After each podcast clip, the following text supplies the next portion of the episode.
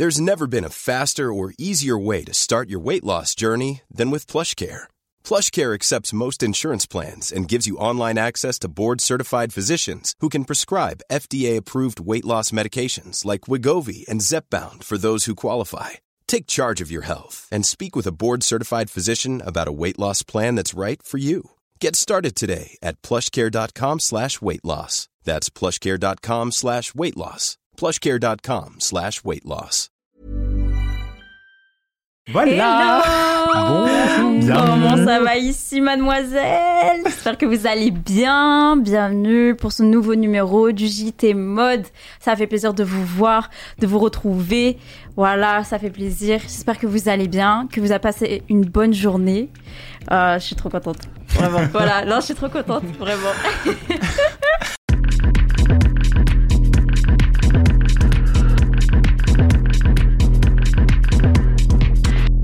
Bienvenue, bienvenue dans le JT Mode, le journal Twitch de la mode made by Mademoiselle. Donc c'est, on est là pour deux heures, de 18h à 20h, en charmante compagnie. On va se présenter euh, tout de suite. Bah du coup, Sarah, est-ce que tu veux bien te présenter, s'il te plaît? Oui, je me présente. Je m'appelle Sarah, alias Itzaru. Vous m'avez déjà vu euh, très sûrement sur euh, la chaîne Twitch Mademoiselle. Très souvent, je stream sur la chaîne.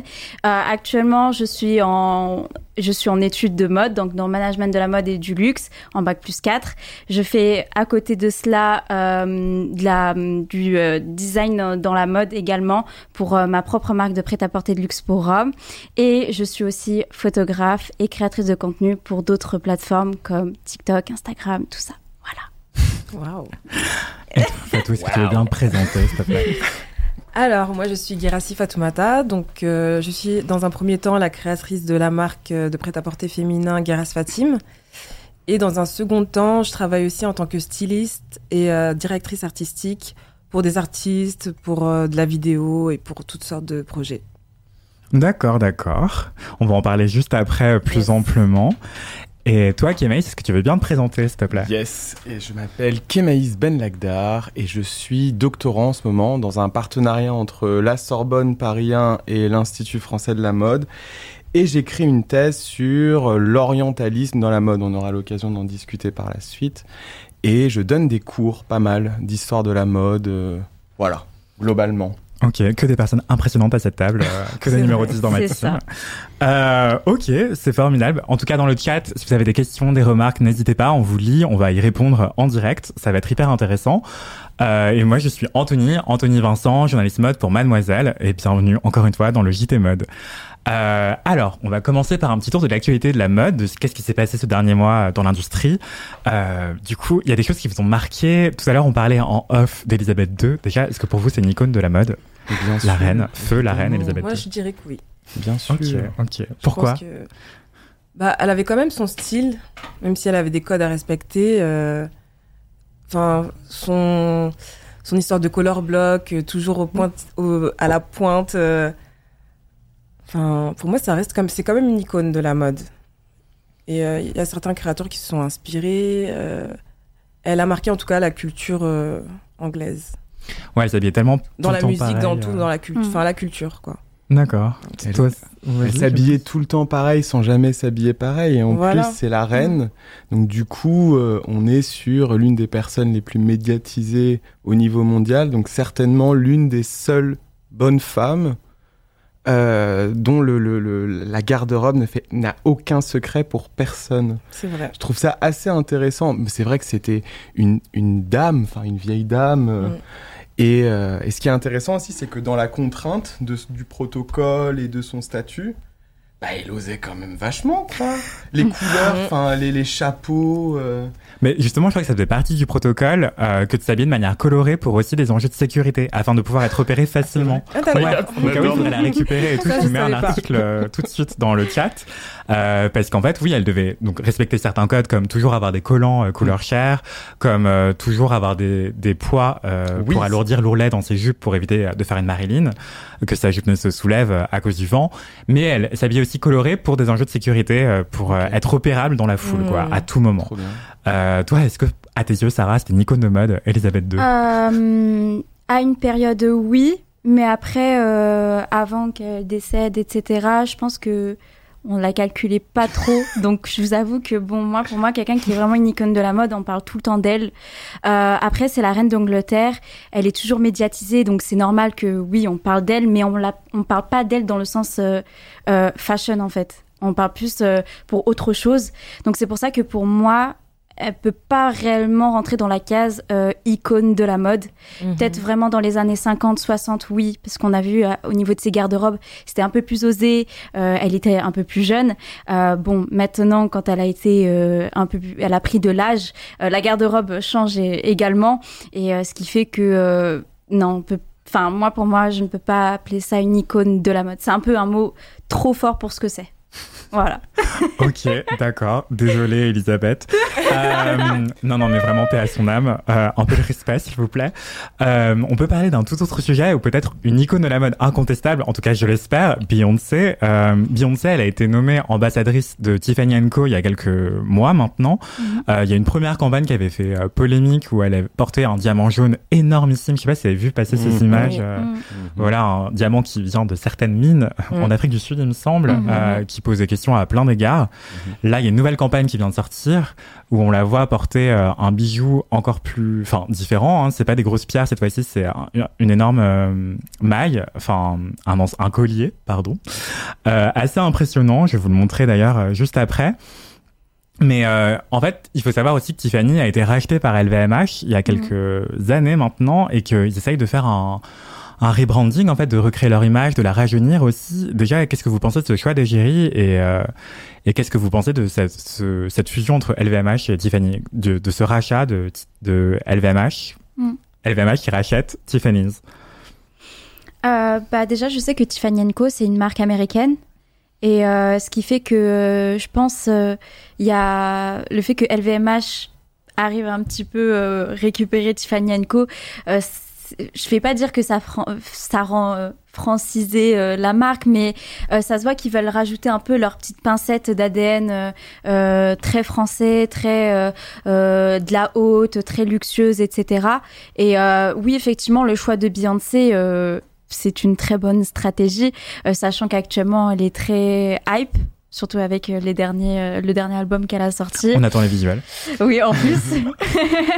Euh, mais euh, oui, enfin, j'avais vu aussi, je sais pas s'il y a la vidéo de la communication qui a, qui a été faite, euh, la première communication qui a été faite euh, pour Tiffany. Tiffany Co euh, avec Beyoncé où on l'entend chanter avec le piano accompagné de son mari. Ouais, elle chantait Euh, Moon il y a River. ce, euh, ce côté très euh, romantique, glamour, euh, euh, enfin qui est très beau à voir en soi. Euh, mais après, oui, au niveau des polémiques à, côté, euh, c'est vrai que quand on on voit un petit peu le combat de Beyoncé, qu'à côté on voit Tiffany Co ce qu'ils font, euh, c'est vrai qu'on qu'on se pose des questions. Donc, euh, ouais. Ouais, voilà, bah, c'est exactement celle-là, ouais. Toi, euh, Fatou, qu'est-ce que tu en penses de ce choix d'égérie et de cette campagne qui, qui perdure, qui, qui se poursuit? Bah, stratégiquement, c'est le meilleur choix qui soit. C'est quand même Beyoncé, euh, c'est une star, euh, c'est une star internationale qui euh, qui touche euh, toutes les tranches d'âge aujourd'hui, euh, tous les. Je vois pas, enfin, je vois pas quelle star aujourd'hui euh, réunit autant de personnes, Mm. Ouais. que ce soit de le public féminin ou masculin. euh, elle a un branding aussi qui est euh, qui est super bien travaillé, donc. C'est une plus-value pour une marque comme Tiffany Co qui a besoin de, de se rafraîchir un petit peu et beaucoup même. Enfin, pour moi, c'est bien joué. quoi. Ouais, Beyoncé a un coup de pied dans les bijoux de famille de Tiffany Co. Mm. Bah du coup là, merci, merci. Euh, On est pas mal, je suis un très très bon public. hein. ah j'adore. tu peux dire que c'était vraiment drôle. Oui, c'était drôle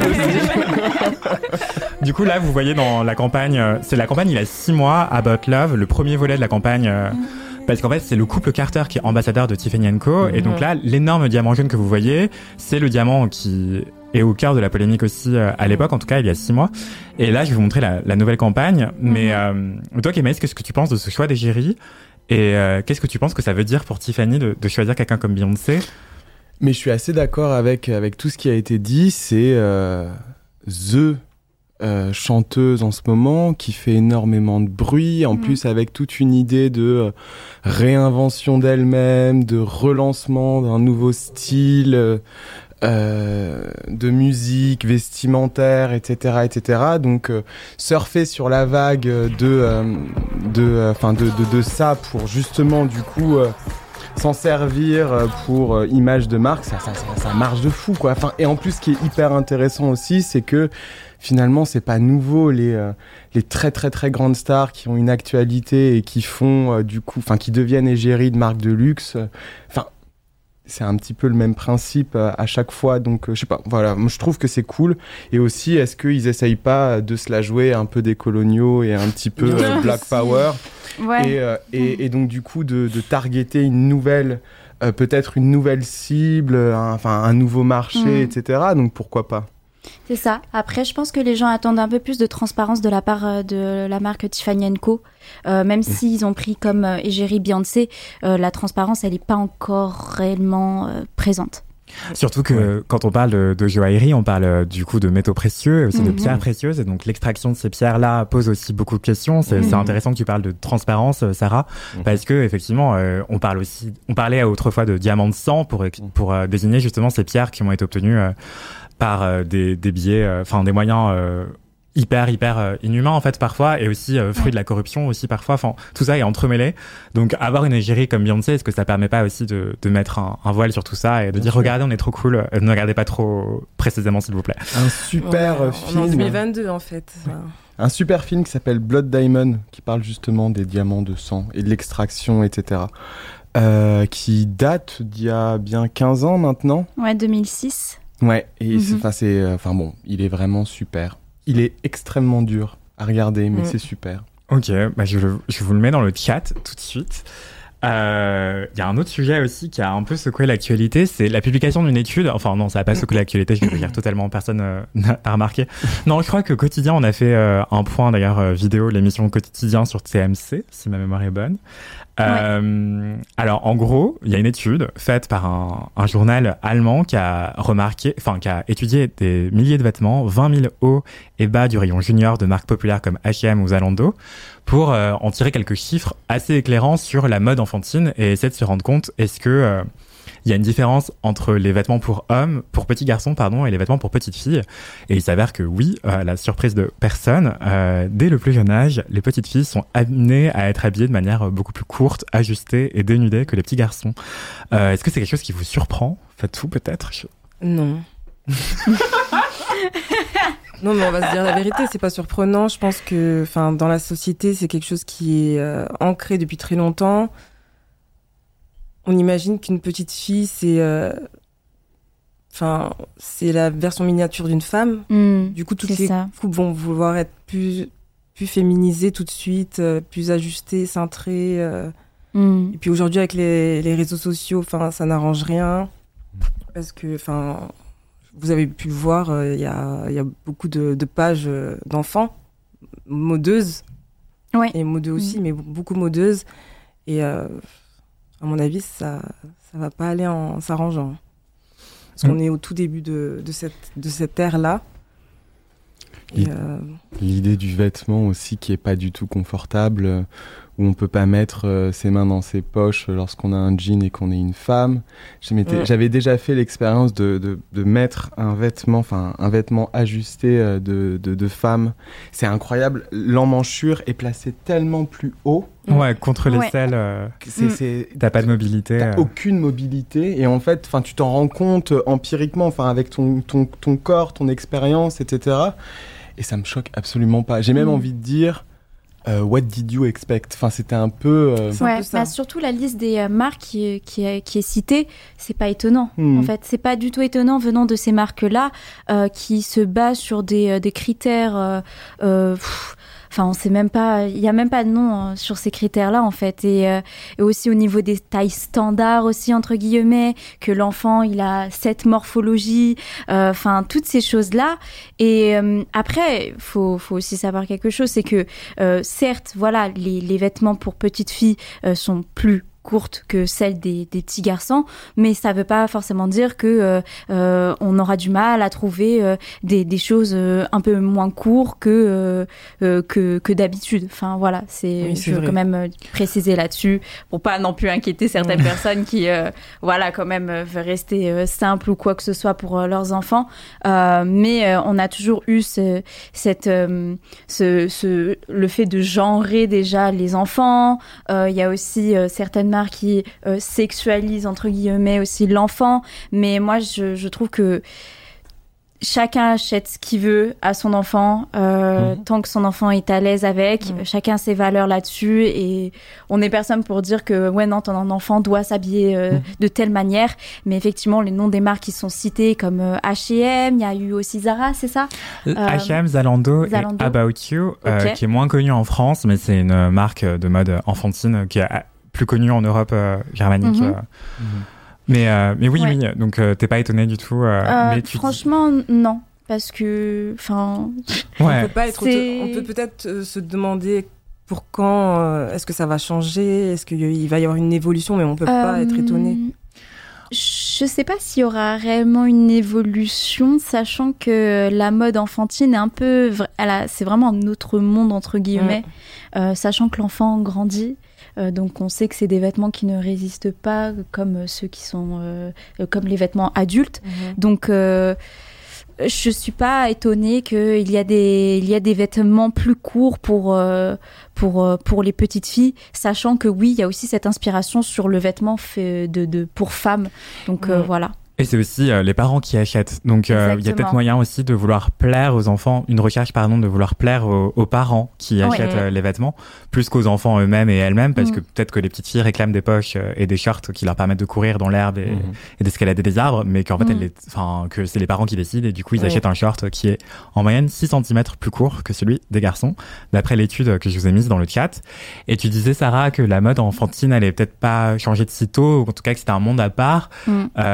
Euh, je voulais, j'ai aussi de mettre dans le chat euh, un lien vers un article qui que j'ai écrit euh, sur le fait que, enfin, Jacques Mus par exemple se lançait dans l'enfant et qu'il y a plein d'autres, enfin, dans la mode enfantine et qu'il y a plein d'autres marques comme ça de luxe, de créateurs, de designers qui se mhm. mettent aussi à faire de la mode pour enfants parce que c'est un marché hyper lucratif en fait, puisque les enfants grandissent très vite et donc ils achètent beaucoup de vêtements. Enfin, ils ont besoin de beaucoup de vêtements.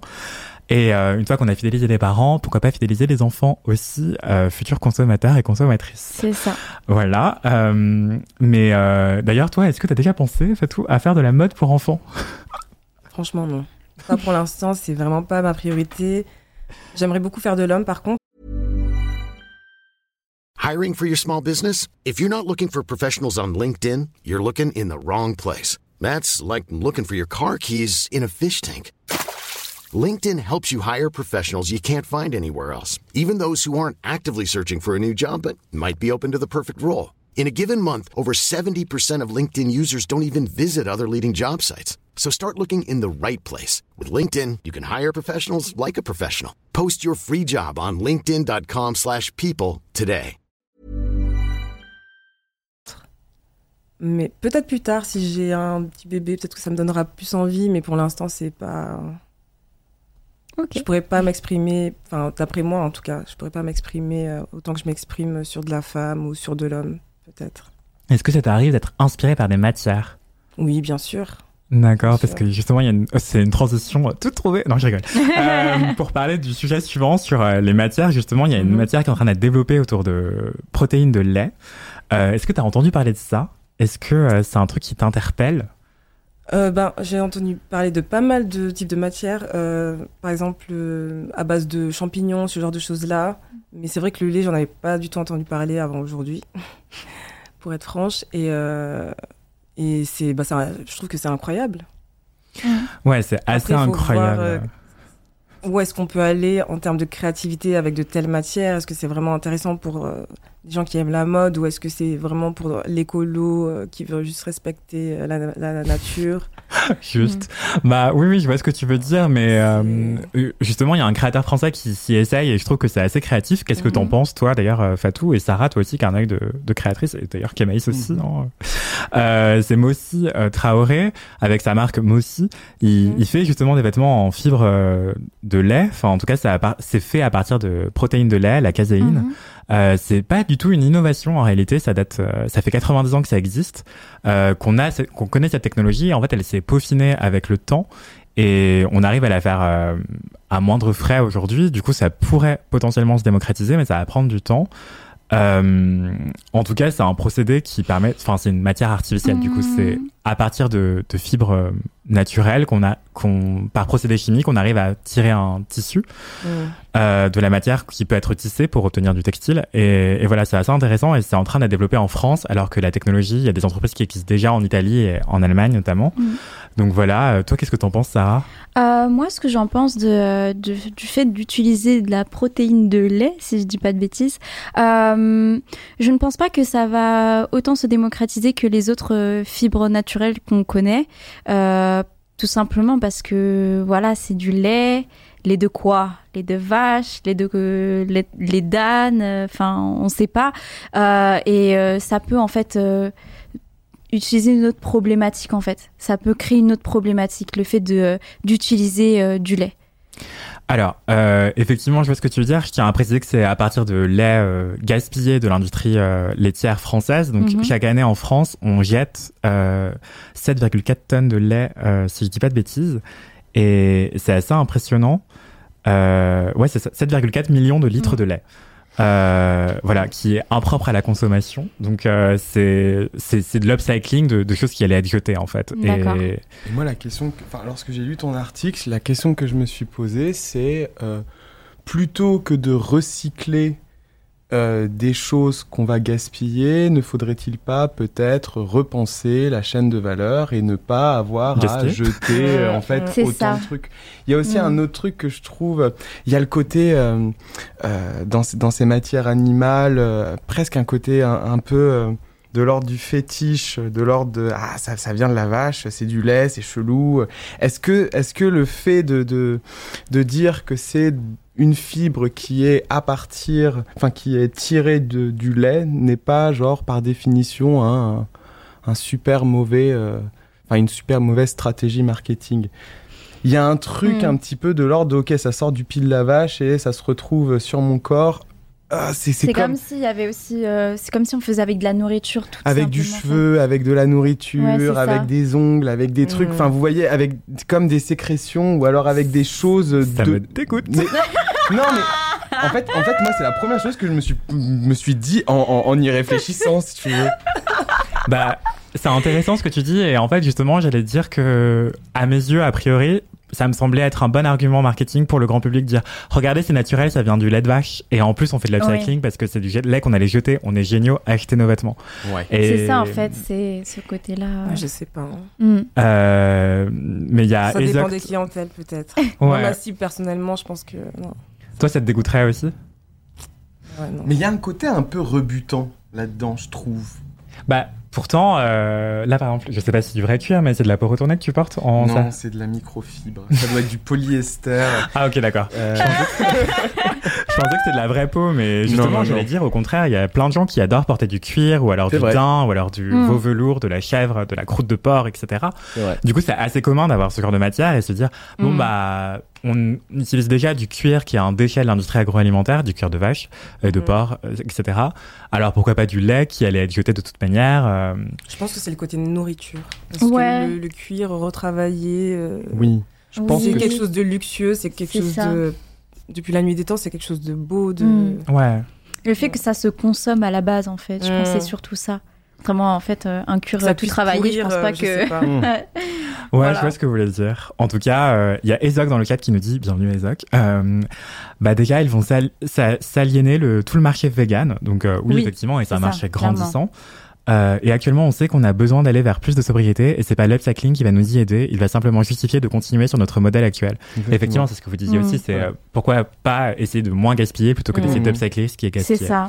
Venons prendre le problème à la source plutôt que Mm. de d'essayer de régler les, les choses qui en découlent. Mm, mm. Euh, je vois ce que vous voulez dire aussi. Euh, Il y a un autre sujet dont je voulais qu'on parle ensemble. C'était beaucoup plus people. Euh, on en revient. Est-ce que Elisabeth II était une icône de mode? Est-ce que Courtney Kardashian maintenant est une icône de mode?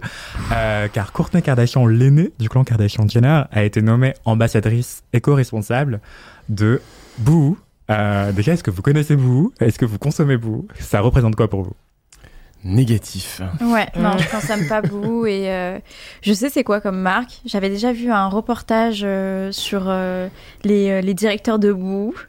C'était assez drôle. voilà, j'ai envie de dire. Franchement, c'était très drôle parce qu'ils se ridiculisaient complètement comment ils, ils représentaient leur marque. euh, quand le journaliste posait des questions euh, euh, sur ce qui se passe dans les ateliers à Londres, dans les autres pays, etc., s'ils sont au courant et comment ils répondent. Enfin, genre, c'est vraiment hilarant. Par contre, oui, le contexte est grave, mais en fait, ils, sont, ils ont l'air tellement idiots lorsqu'ils répondent aux questions du journaliste que, enfin, voilà.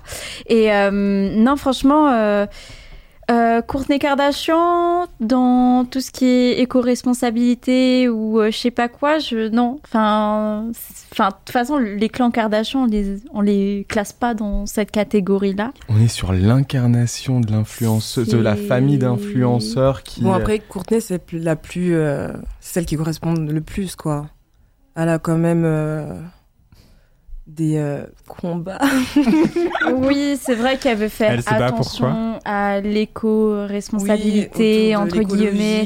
De, Euh, mais euh, Boo, euh, de la santé, tout ça. Elle est, elle est un peu. Elle fait la. Fait En fait, Boo, un peu naturel. tout c'est ça. En fait, Boo, le problème, il y a énormément de, de, de, de choses problématiques qu'ils font et en fait, Ouais. c'est une transition qui est trop. Il y a, y a trop d'écart en fait entre ce qu'il leur est reproché et le fait que hop, euh, on veut être, euh, on, veut faire attention à l'éco-responsabilité, etc. Enfin, c'est- c'est- en fait, l'écart est, est trop grand qu'on on a du mal à y croire. Il est en pas fait. crédible du C'est tout. pas du tout crédible.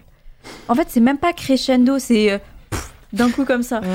Ouais, alors effectivement, euh, c'est d'un coup comme ça aussi parce que Boo a été épinglé à plusieurs reprises et de plus en plus euh, fréquemment euh, pour euh, tr- pratiques euh, trompeuses et aussi Mm. pour soupçons d'esclavage moderne. Il y a plusieurs euh, assos qui ont essayé de d'enquêter là-dessus parce que tu parlais de Londres, euh, Sarah. Oui. Effectivement, euh, Boo, et- qui est le même groupe que Pretty Little Thing.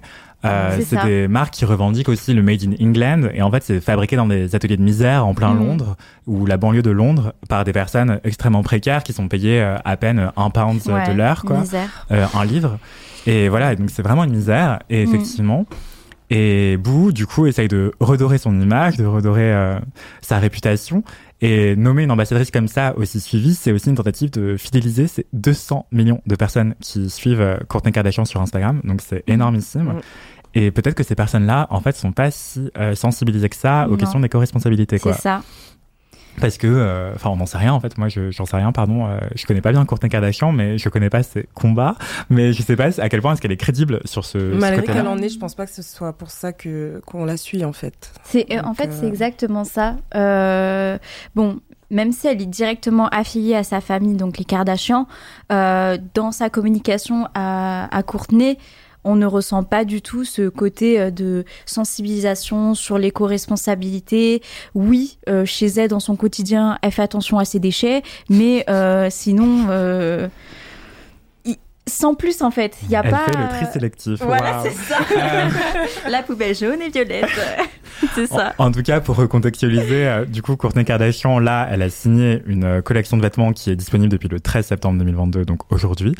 Euh, c'est une collection de vêtements qui est éco-responsable, sustainable fashion, mais du coup, ça veut dire que tout le reste ne l'est pas.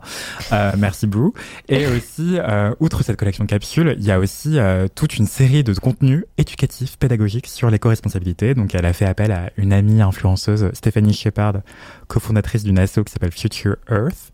Et aussi, elle va faire des, des, des contenus audiovisuels, donc des vidéos, pour raconter un peu euh, les coulisses de la création de cette collection et ce que ça raconte sur euh, les enjeux d'éco-responsabilité dans la mode, notamment euh, le développement textile, comment réduire les déchets, etc. Donc tout ça va sortir au compte-goutte sur les réseaux sociaux de Boo et de Kourtney Kardashian. Mais, mais ouais, dites-nous dans le chat en tout cas ce que vous en pensez Mm. de cette nomination et est-ce que vous la trouvez crédible? Est-ce que ça vous donne envie d'aller chez Boo ou au contraire de tout brûler? Perso, je penche plutôt pour la deuxième option. Qu'est-ce que t'en penses Mais c'est une énième mais non, c'est une énième collection qui est euh, enfin qui est labellisée sustainable. Pour moi, une vraie collection sustainable, c'est une collection qui n'existe pas. Enfin, c'est pas une collection qui pas produire qui- plus voilà, de qui va pas se rajouter à toute l'économie euh, qui existe déjà et c'est assez euh, Enfin, je sais pas, c'est du greenwashing euh, à, à l'état pur. Alors, en essayant de se faire l'avocat du diable. Tu disais effectivement qu'elle était vue, euh, enfin suivie par plus de 200 millions de personnes. Donc peut-être que c'est dans ces 200 millions de personnes, il y aura des personnes qui seront sensibilisées, qui, euh, enfin, qui euh, trouveront que euh, son, euh, sa pédagogie est intéressante et changeront véritablement. Mais ça, c'est impalpable, c'est extrêmement difficile. Ouais. Enfin, je en fait, c'est un changement de communauté. Hein, euh, Oui. mais cette communauté, elle ne l'a pas. Cette Mhm. communauté qui est sensible à l'éco-responsabilité, elle ne l'a pas.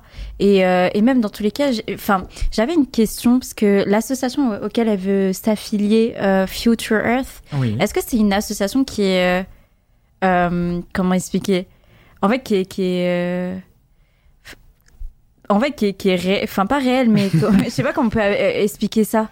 Mince, j'ai plus le mot. Mais en gros, qui est cohérente Crédit. avec ses crédits, voilà. Hmm. Parce qu'il y a beaucoup, parce que ça aussi, hein, même en France, on en a hein, des associations qui se disent éco-responsables, blablabla, mais euh, c'est que du pipeau. hein. Il y a beaucoup trop de choses qui sont problématiques. Donc c'est pour ça que moi, je suis en train de me demander si cette association, Mm. elle n'a pas été euh, choisie parce que euh, Madame Stéphanie Shepard est la copine de Courtney Ka- Kardashian.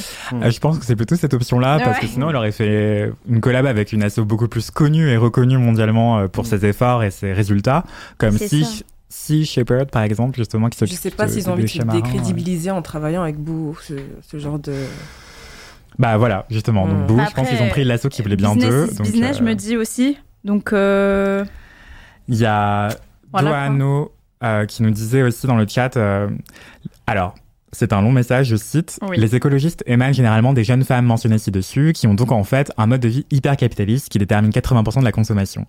Et entre les voyages en avion ou les vacances en bateau, les aliments exotiques et les accessoires inutiles, ont- elles ont à elles seules un impact sur l'environnement plus important que celui d'une famille indienne de 10 personnes.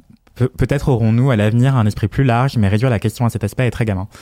Euh, donc ça, je pense que c'était par rapport à la question du véganisme un peu plus tôt. Euh, ou- non, c'est par rapport à Kourtney Kardashian. Il est en train de parler euh, sur la famille, la famille des Kardashian. Mais oui, effectivement, c'est une famille qui a été épinglée à plusieurs reprises pour ses Mm. voyages en jet privé qui consomment énormément de, de CO2, de kérosène. Et aussi, il y avait aussi euh, bah, Kourtney Kardashian, mais aussi Kim Kardashian ont été épinglés pour leur consommation d'eau en pleine pénurie, euh, en pleine sécheresse euh, aux États-Unis. Donc, euh, c'est des chiffres absolument affolants à chaque fois, euh, des hectolitres, des hectolitres pour leur piscine, sans compter tous leurs allers-retours en jet privé, quoi. Et il y Mm. avait Kylie Jenner aussi qui avait fait scandale avec sa photo. Ah euh, oui, avec euh, son, euh, son copain là. Ouais, on joue à pilouf, enfin à plouf plouf. Euh, Quel Ouais. on prend, le tien ou le mien, pour ce trajet de 15 minutes Oh mon dieu. Qu'on aurait pu faire en voiture Voilà. Oh là là, mais franchement, faut vraiment être euh, ridicule pour faire ça par contre. Et tu le postes en plus. Enfin, non mais au début, je croyais qu'elle trollait, hein, vraiment. Genre euh, qu'elle blaguait. Genre c'était une blague. Mais elle est vraiment bah, sérieuse, c'est ça le pire. Pas du tout. Oh mon dieu. Oh là là. Enfin, voilà, c'est le petit tour d'actualité de, de, de la mode et de son cirque habituel.